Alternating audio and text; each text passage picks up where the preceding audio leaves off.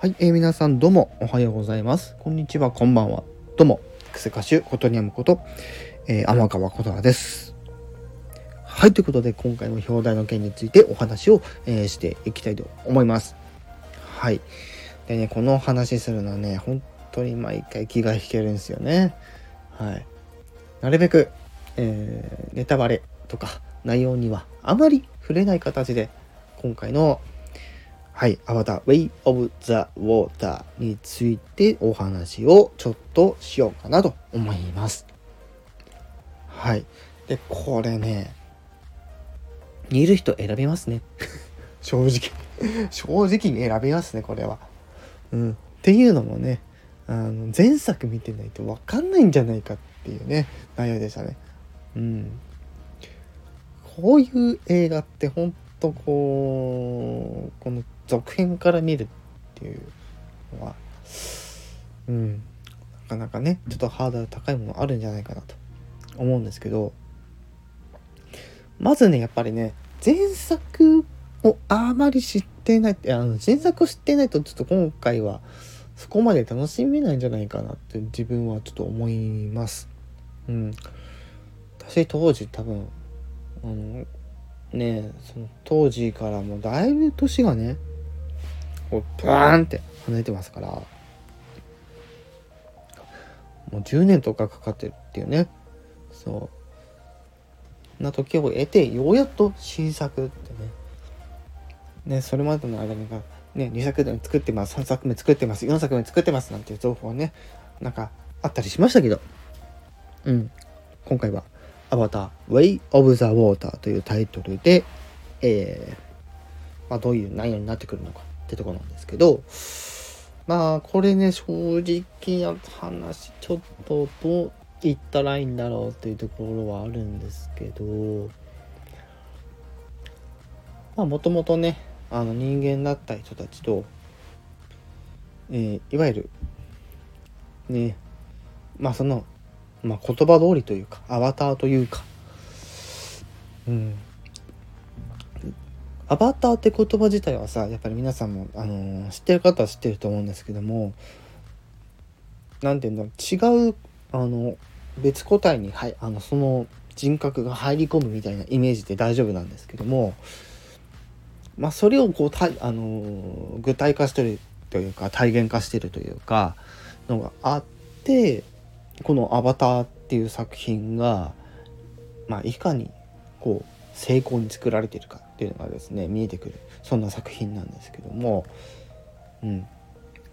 あもともともともとっていうか元が人間で暮らしている人たちとまあそうじゃない種族がまあいる世界っていう中の世界世界観の中でまあ人間はやがて衰退して死んあの死んでしまうけどそうそう。それをあのいわゆる人間じゃない個体に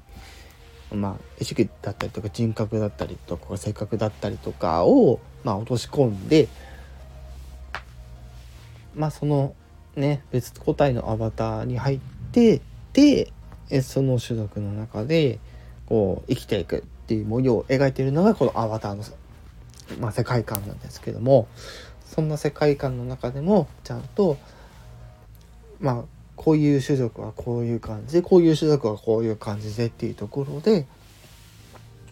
まあ、主人公がもともとその人間側の人類側のとこからが始まりだからだから多分今回の作品は前作を見てないとちょっと分かんないところも出てくると思うんですよね。ただこれを普通に映像作品として見る分には全然もあのそんあのね大丈夫なんじゃないかなって私はちょっと思います。うん、というのも今回あのキルクの繰り広げられる舞台というかそれが気になってくるっていうのがまあ物語のこの流れでその主人公たちがねこう巡る巡るちょっとね移動しながらそうそう物語が展開されるのでまあそういったところが魅力的っていうところとあとはその移り行き先のね舞台がまさに、まあ、海海の上というかなんというか。そうそう、ね、人類は猿は、ね、動物はもともとは海から全て始まってるっていうメッセージ性がこも、えー、込められた今回の作品なので海がねあまり好きじゃないって方はちょっとあまりおすすめは難しいですけどただね本当にすごいとしか言えようがない映像がたくさん出てくるんですよね。うん、でアバターのもう一つの特徴っていうのは、まあ、神秘的な動物が動物って言っていいのかな？神秘的な生物がねたくさん登場するのでそこもまた一つの魅力だと思ってます。はい。まあ、といった感じでね、今回ね、このアバターウェイ・オブ・ザ・ウォーターを見てきたんですが、まず最後に感想のまとめとして言うと、私はあの十分楽しめましたと。うん。そんでもってちゃんとその映画の中にメッセージませも入っててでもうちょっと前作を見ていないと分かんないとこもあったりとかであの、その見どころとかも多分前作見てないと分からないとこもあったしだから総合的にこれ点数つけるとしたら、まあ、半分は超えてますけども、まあ、それはちゃんと前作を、ね、あの見ながら思い出してたりしてたからああそうなのねっていうのとところを含めて加味した上で点数をつけるとまあちょっと辛くも惜しくも70点っていう100点満点中のね。うん。まあ、それだけちょっと、このアバターという作品の内容が、まあ、ちょっと難しいというか、うん、うん、流れ的には単純化なんですけど、まあ、作り込みの奥深さってところがちょっとね、まあ、ちょっと甘かった部分もあんのかなと思っての70点。うん。あんまりこんな点数つけないんですよ。普段、私。うん。70点の理由はあのー、前作からの歳月がすごく長すぎたというところ、うん、とやっぱりその物語キャラクターアイテムねあの世界観、えー、その中のキャラクターの、まあ、相関的なところがちょっと、えー、まあ初見じゃないにしろ初見,、まあ、初見で見たけどこの「アバター」という作品を知らない状態で見たからすると分かりにくいのでやっぱりそういうところで言うと70点っていうところになりますね。はい。なので全ての人におすすめはちょっとできないですけどただこれを劇場で見る分には十分見応えはありますと。うん。いうところになってきます。はい。ということで今回はちょっとね、先日見てきた、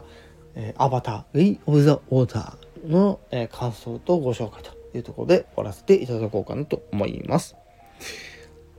はい。またね、新しく、あの、また別の作品、映画館で見てきましたら、こんな感じで、